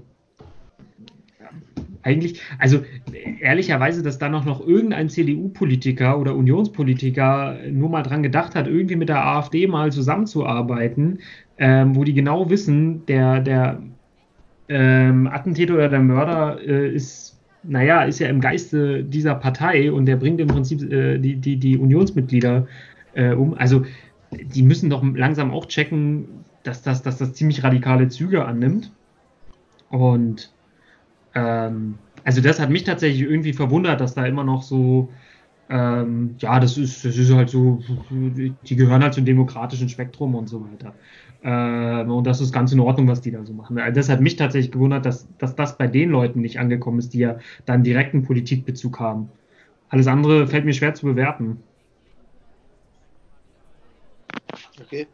Ähm, ich habe noch eine Sache und zwar, es gibt ja gerade viele kleine Unternehmen und auch selbstständige Menschen und so, die gerade Probleme haben oder irgendwie so eine Art in Anführungsstrichen Notfallplan fahren, um ihr Business zu retten und so. Gibt es da irgendwie Unternehmen, an die ihr in der letzten Woche gedacht habt oder die ihr unterstützt habt? Ähm, es gibt ja jetzt zum Beispiel Bars und Kneipen, die auf einmal irgendwie so äh, Mittag verkaufen, was man sich dort äh, dann mitnehmen kann, um damit die irgendwie ein bisschen Umsatz machen oder so. Ähm, Gab es da irgendwelche Konzepte, die, die, euch angesprochen haben, die ihr genutzt habt oder wo ihr was äh, oder irgendein Unternehmen, was ihr nennen wollt, wo ihr sagt, okay, die äh, haben gerade richtig die Kacke am Dampfen. Hannes, ich weiß, deine Unternehmen. ähm, ja, alle, die das hier hören. Auch sowas zum Beispiel. Willst du, du musst kurz äh, irgendwie das Spendenkonto sagen, so, wo, wo müssen die Hilfs-SMS hin? Ja, ja, schreibt ja... mich einfach privat an, ich schicke euch dann die PayPal-Adresse. Der ist halt alles über Start Next und so weiter, weißt du, alle, alle Spendenseiten, die man halt irgendwie äh, nutzen kann. Ähm, Habt ihr so eine Spendenaktion gerade? Nee.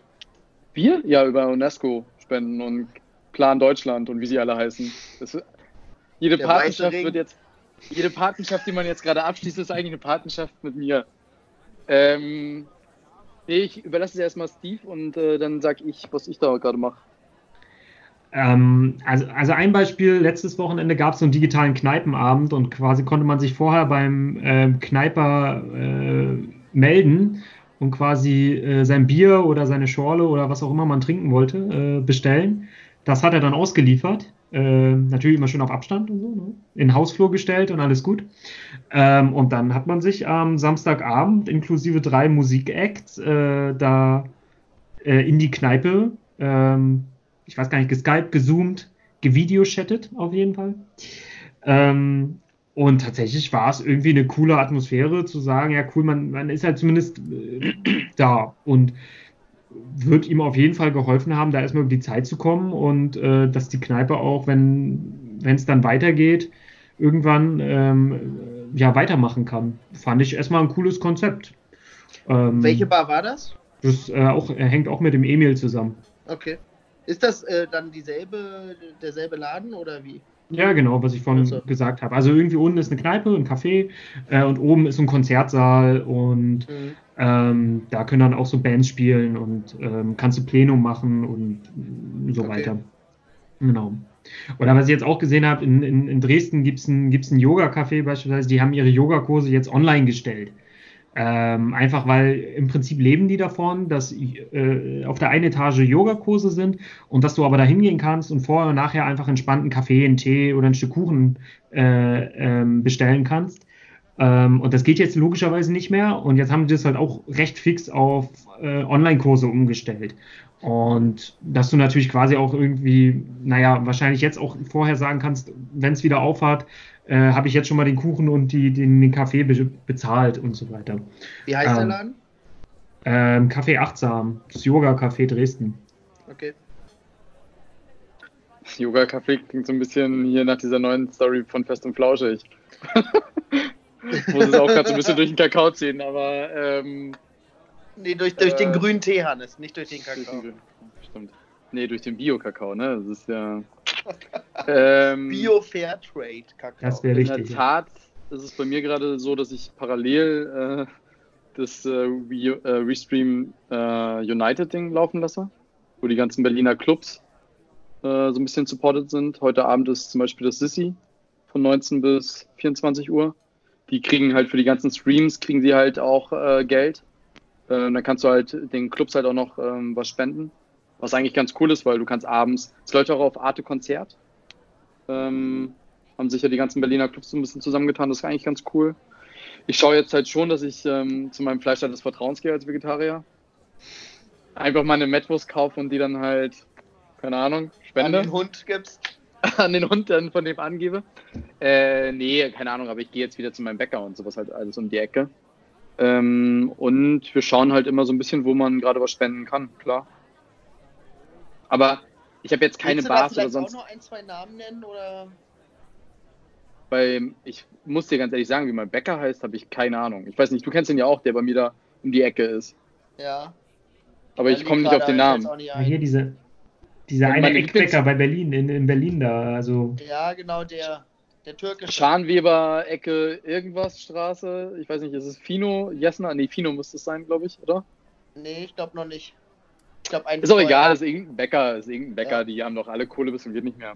Ähm, was ich, äh, was jetzt auch noch die Überlegung war, es gibt einen Club, der wollte jetzt eigentlich Pizza ausliefern und sowas, dass wir sowas halt mehr machen. Ähm, ich bestelle mehr Essen wieder. Weil Bei das Restaurants auch oder bei Lieferservicen, die es vorher gab schon? äh, bei beidem eigentlich, Okay. weil die meisten Restaurants da auch über Lieferando jetzt ausliefern und Echt? Ich habe da jetzt in der letzten Zeit tatsächlich nicht viele neue Restaurants gesehen und ich frage mich immer, ob die das dann selber organisieren mit der Lieferung und nicht da gelistet sind oder wie die das machen. viele Restaurants bei mir in der Ecke haben halt auch echt zugemacht. Ne? Also es gibt so einige asiatische Restaurants, die ich ganz geil finde, die haben einfach wirklich dicht gemacht. Ist der Ähm, Kompass und noch die- zu? Ja. Ähm, und viele andere Läden, die schicken dann beispielsweise, haben wir von einem asiatischen Restaurant bei uns, den wir ganz gut finden, dann bei der Lieferando-Lieferung einen Zettel mit dran gehabt, dass wir doch jetzt bitte per WhatsApp bestellen sollen. Dann kriegen wir mal 10% Rabatt, weil das dann halt für die immer noch effizienter ist. Dann machen wir Ja. das halt auch. Ne? Also, ähm, genau solche Sachen halt. Das, ist die Haupt, äh, das sind die Hauptsachen, wo wir es gerade machen. ich habe gesehen, dass viele jetzt auf äh, äh, Fensterverkauf äh, umgestiegen Ja. sind. Also das kann der, der Dönerladen sein. Äh, ich habe aber auch gesehen, ich war nämlich gestern auf dem Wochenmarkt, das darf man ja, geht ja wieder, um so wenigstens die regionalen Bauern und Imker und so weiter zu unterstützen. Die Ähm, Imker vor allem. Leute, denkt an die Imker. Nicht, dass Ja. der Honig schlecht wird. die müssen sich auch erstmal die freischwebenden Bienen leisten können. Das muss ja auch bezahlt werden. Ja, du. Ähm, nee, ich habe auch gesehen, der Intersport hatte aber auch einen Fensterverkauf. Also sie hatten quasi einen Tisch in der Tür stehen und du hättest halt quasi anrufen können, ähm, hier, das brauche ich, äh, bringt mir das mal raus. Und dann hätten sie das aus dem Laden zusammengesucht. Na toll. Ich möchte an der Stelle tatsächlich nochmal, ich habe eine gute Bekannte, die hat ein äh, Blumenatelier, ist jetzt kein klassischer Blumenladen, wo man reingeht und sich irgendwie einen Strauß Blumen kauft, sondern eher die macht so äh, Hochzeitsgestecke und so ein Gedöns. Und ähm, der brechen natürlich auch gerade alle möglichen Aufträge weg. Und dort kann man sich jetzt äh, Blumensträuße zum Beispiel oder Gestecke so nach Hause bringen lassen von ihr. Und ich habe heute bei ihr fürs Haus, in dem ich arbeite, ähm, vier Gestecke bekommen und zwei Pflanzen. Äh, ja, also es ist so ein kleiner Laden, wo gerade halt irgendwie ein Business zusammengebrochen ist, ähm, die jetzt halt irgendwie versucht, wenigstens alternativ noch irgendwie ein paar Aufträge zu generieren. Das wollte ich jetzt erwähnen. Also das war gerade Taktik von dir und ist das nicht so ein bisschen Vetternwirtschaft, wenn du bei deinen Freunden über dein, über dein Haus einkaufst? Absolut, aber ich glaube, aktuell ist, glaube ich, äh, Vetternwirtschaft das Beste, was du machen kannst, weil du unterstützt dich einfach gegenseitig ein bisschen. Und das hängt ja auch davon ab, ob du. Also ich habe ja keinen Benefit davon, weißt du? Würde ich jetzt Na zu doch, Hause Blumen. noch einen Gratis-Blumenstrauß von ihr stehen haben, ich drehe jetzt die Kamera nicht, aber. ähm, Wahrscheinlich sitzt du jetzt gerade in so einem Blumenbeet, weißt du? ja, Ich sitze hier in meinem Dschungel, Freunde, aber bestellt da mal äh, irgendwie einen Blumenstrauß, falls ihr demnächst was, auf, äh, was zu tun habt oder irgendwie was schenken wollt. Weil es hat ja kein Blumenladen mehr auf. Ja, und Hannes kriegt Doch. wahrscheinlich morgen erstmal eine große Kiste äh, äh, Gebäck und, und äh, Semmeln. Von dem Bäcker, den trotzdem keiner findet. Also, Nee, du hast es gut beschrieben. Da gibt's, und ich, äh, ich krieg hier dann Quartiermeister oder so. gibt es, jetzt bin ich mal ein bisschen gehässig, gibt es so ein, zwei Läden, wo ihr auch sagt, ist schön, dass es die danach dann nicht mehr gibt? Galeria. Haben heute Tor- Insolvenz angemeldet, glaube ich. Und Vapiano auf jeden Fall, Marino auch. Alle vor die Hunde. Ganz ehrlich. Naja, jeder Oder tauscht halt so auf. beschissenen Kaffeeketten, ne? Bah. Da gibt es auch so ekelhaftige Läden, das ist. Das tut keinem weh, wenn die nicht mehr da sind. Dann lieber irgendwelche kleinen Cafés mit ein, zwei Läden in der Stadt, super Ding. Aber kein Mensch braucht einen Coffee Fellows, oder? Doch, übergeil. Nein. Café Fellows ist übernice. Das habe ich früher, also an der Autobahn, wenn du auf der Autobahn unterwegs bist mit deinem E-Fahrzeug und gerade wieder eine, eine halbe Stunde deine Batterie laden musst, was ich leider schon mal aus Erfahrungswerten kenne, dann musst du halt wenigstens einen guten Kaffee haben und dann willst du dir nicht hier bei, wie heißen diese komischen, ekelhaften Anbieter da auf der Autobahn? Surveys. Nee, das, Sanifair. Nee, Sunnyfair sind die Toilettendinger. Aber ja, also keine Ahnung, dann, dann ziehst du da deinen komischen Automatenkaffee, dann lieber einen guten Fellows-Kaffee. Ja, dann soll die doch einfach eine Rewe to go aufmachen. Du wirst, weißt du, was das größte Problem ist? Ich war am Sonntag war ich auf dem Alexanderplatz und da möchte ich auch noch eine kleine Story erzählen, weil ich äh, die sehr köstlich fand. Ich war fast Was? alleine auf dem, äh, ich fand sie köstlich und amüsant. Ähm, wir waren zu zweit auf dem Alexanderplatz und es waren kaum sonst Menschen. Wir haben uns einen Kaffee bei Dunkin' Donuts geholt, um noch eine andere Firma zu benennen, die übrigens, glaube ich, fast auf Pleite geht, weil da kein Mensch war. Ähm, und dann standen da 20 Polizisten, so eine Hunderterschaft, 20 Ähm, Polizisten aus einer Hunderterschaft. Klassiker. Naja, aber äh, damit die Leute so eine Vorstellung haben, halt diese Ja. ganz komisch äh, schwer bepackten und so zwei Wannen, die standen alle eng beieinander und dann kommt leicht suffisant ein, ich würde mal vermuten, leicht angetrunkener Mann aus der U-Bahn mit einer Flasche Bier in der Hand, mit einem Mundschutz auf, ist zu den Männern hingegangen und Frauen und hat dann einfach mal gesagt, liebe Damen und Herren, ich weiß nicht, ob Sie letzte Woche Sonntag die Ansprache unserer Bundeskanzlerin gesehen haben. Aber es herrscht hier in Deutschland gerade Kontaktverbot. Und ich kann mich nicht daran erinnern, dass die Polizisten ausgeschlossen hat.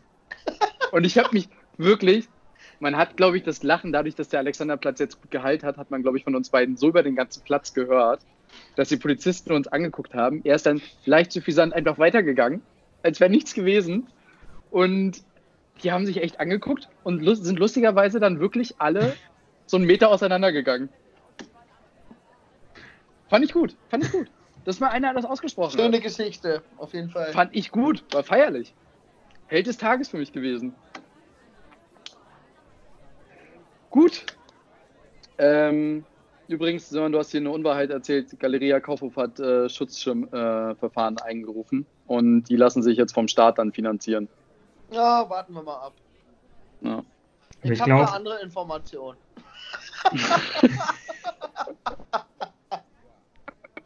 ja. Naja.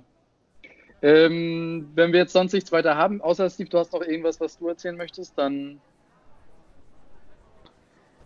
Ähm, ich freue mich, wenn wir es irgendwann schaffen, auch wieder in eine echte Kneipe zu gehen. Und Wir hatten beim letzten Gast mal die Frage, als wir angefangen haben mit dem Podcast, vielleicht enden wir jetzt einfach damit. Ähm, da ging es darum, wann wir uns das letzte Mal alle drei persönlich gesehen haben. Die Frage Oh. würde ich jetzt hier auch nochmal aufwerfen wollen. Ich, Ich glaub, erinnere mich nicht daran, es sei denn, es war die Nummer, wo du hops genommen wurdest. habe hab ich im Vorfeld auch dran gedacht. Nein, ähm, es war eine Nummer. Ähm, Sören, Ich weiß es. Ja, wir, also ich glaube, Hannes kann ja dann bestätigen, ich glaube, wir beide standen auf einem gut gemähten englischen Rasen, haben den mit Bengalos versenkt, äh, während gerade ein äh, frisch getrautes Paar äh, die Treppe herunterschritt. Ähm, und mit der Aktion haben wir uns gesichert, dass wir als erstes gratulieren konnten. Stimmt.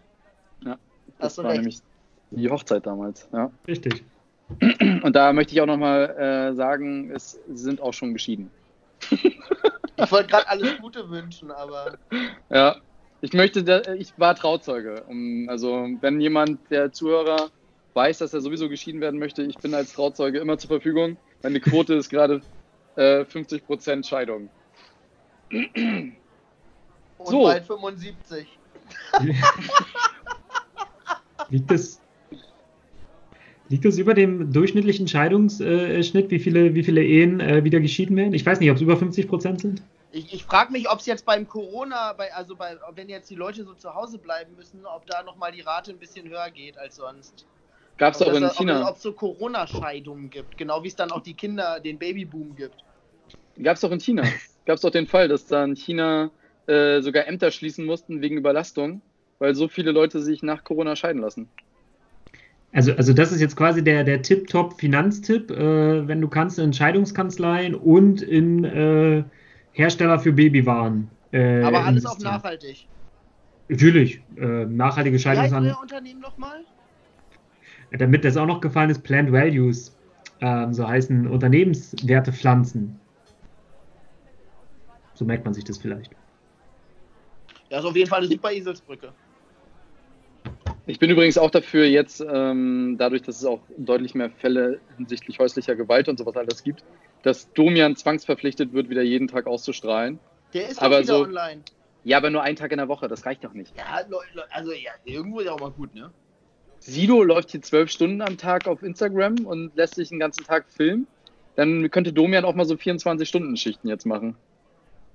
Domian ist clever, der, der macht das nicht so inflationär. Was denn das Aber es hat ein? Riesenpotenzial. Guck mal, wenn du danach alles zurückholen kannst, so äh, Richter Alexander Holt und Barbara Salisch und so weiter, die, die haben die nächsten Jahre zu verhandeln. Ich würde die Leute jetzt einfach richtig fertig machen und würde nur noch so Arabella und Britta und Ricky und sowas ausstrahlen den ganzen Tag. Bis die Leute nicht mehr können. Oder einfach, stell dir mal vor, wenn, wenn jetzt einfach irgendwie nur noch so Teletubbies auf allen Sendern laufen würde den ganzen Tag. Und die Leute würden es angucken. Das Problem ist ja, Oder, dass man, jetzt einfach. man, man pusht jetzt so Hardcore-Bildungsprogramm. So jeder Sender wird wie Arte und es gibt den ganzen Tag nur noch deutsch-französische Dokus. Dokus. Dokus. Das wäre doch Doku. der Knaller. Die Leute kommen aus der Quarantäne und haben alle vielleicht ein bisschen was gelernt. Du könntest dir doch jetzt richtig beschallen. Und was gucken wir? Promis unter Palmen. Ja, das ist ja das Problem, dass jetzt halt quasi ja jeder einfach nur noch von zu Hause sich filmt. Ob es jetzt Luke Mockridge ist oder irgendwelche komischen Köche, die jetzt Oder dabei wir. helfen, Videos. Ja, oder wir. Ich habe das ja auch schon an RTL verkauft. Ja, aber ganz RTL ehrlich, meine 2. Mama guckt jetzt auch nicht so viel Instagram. Ja, das läuft im Fernsehen. Ach so. Es gibt übrigens viele Kinos, die ja jetzt auch keinen Betrieb mehr haben, ähm, die jetzt anfangen zu streamen. Selber. Genau, das ist mir noch eingefallen bei den, bei den Unternehmen. Also ich, ich glaube nicht, dass es ein lokales Kino äh, unterstützt, aber du kannst ja jetzt so virtuelle äh, Kinokarten kaufen, zum Beispiel für äh, den Känguru-Film. Genau. Und dann erklärt sich auch, warum du für einen Filmstream irgendwie 17,99 Euro zahlen sollst, weil Aber sie den, sagen, den Känguru-Film gibt es auch bei Amazon äh, zum Leihen. Den kannst du da jetzt gucken, weil der halt, äh, die Kinozahlen sind gerade nicht so top bei dem. Und Ja, der ist ja jetzt erst Anfang März rausgekommen. Äh, Aber ich glaube, das wollte und- Steve ja jetzt auch gerade sagen, oder? Dass es da jetzt auch so ein. Aber das kostet dann nicht machen so viel. wenn ja, du aber Amazon streamst. Na, ich, ich hatte es so verstanden, dass eigentlich, weil der, der Filmproduzent, der dahinter steht, oder die Filmfirma, ähm, strikt sich daran hält, es gibt so eine, so eine, wie so eine Karenzzeit für Kinos, also Ja. in der der Film exklusiv in, in äh, Kinos laufen darf und erst danach kommt es in DVD oder jetzt Streaming. Äh, Anbietern. Und jetzt haben sie quasi zu diesem erhöhten Preis von 17 Euro, weil das wäre ja schon ganz schön viel für einen Film zu streamen, äh, unter äh, normalen Streaming-Angeboten, ähm, dass man jetzt für diese 17,99 Euro sich den Film angucken kann. Und es wird auch geschrieben, naja klar, äh, das ist teuer, aber das ist halt vor allem dafür, dass wir so ein, so ein Fonds für äh, Kinos äh, mitfinanzieren und die, die dann in, in Schieflage geraten, ähm, dass wir die, ah, 16,99 sehe ich hier gerade, kommt gerade Ja, rein. hier, über- Lügenpresse, 17 Euro. Tja, ja, in Ja, Berlin du hast ist doch es so gesagt, mit noch viel günstiger. 16,99. Weil wir Ja, zahlen ist noch. Aufschlag. So, und jetzt, jetzt beenden wir das Ding jetzt ja auch. Und da möchte ich jetzt auch nochmal sagen: Bei diesem Film bitte ich alle Zuhörer bitte einfach, wenn ihr ihn unbedingt sehen wollt, geht über Kinox und guckt ihn umsonst. Weil dieser Film darf wirklich nicht irgendwie positiv gewertet oder werden. Leute, Die Känguru-Chroniken, ein letzter Scheiß. Sorry. Leute, lasst die Kiste einfach aus, kauft euch ein Buch und lest mal was. Hannes. Ich kann nicht lesen und das ist auch gut so. Dafür Dann gibt's lass ja dir wieder was vorlesen. Und. Podcasts. Es muss nicht immer die Kiste sein. Ja. Wie würde Peter lustig jetzt sagen? Abschalten. äh, gut, Steve, vielen, vielen Dank, dass du da heute dabei warst. Ähm, ich fand's spannend. Ich äh, habe mich schon die ganze Zeit gefragt, wie das so bei euch so läuft. Jetzt weiß ich's. Ähm, Ich habe zu danken für die Einladung und äh, lass uns mal wieder, weiß ich nicht, äh, irgendwo einen Rasen mit Bengalus versenken. Bei der nächsten Ja. Hochzeit dann. Genau, Hannes macht den Trauzeugen, dann wissen wir, wie es endet. bei Sichere mir selber Sache. wahrscheinlich. Damit die, damit die Quote gleich, damit ich sicher bin, dass ich auch mich dann wieder scheiden lasse. Ähm, nee, war cool. Hat äh, Spaß gemacht. Ähm, wie gesagt, Leute, hört, äh, schaut bitte nicht Känguru-Chroniken. Und äh, dann sehen wir uns nächste Woche wieder. Oder hören uns. Bis dann. Bis dann. Ciao. Ciao. Dankeschön.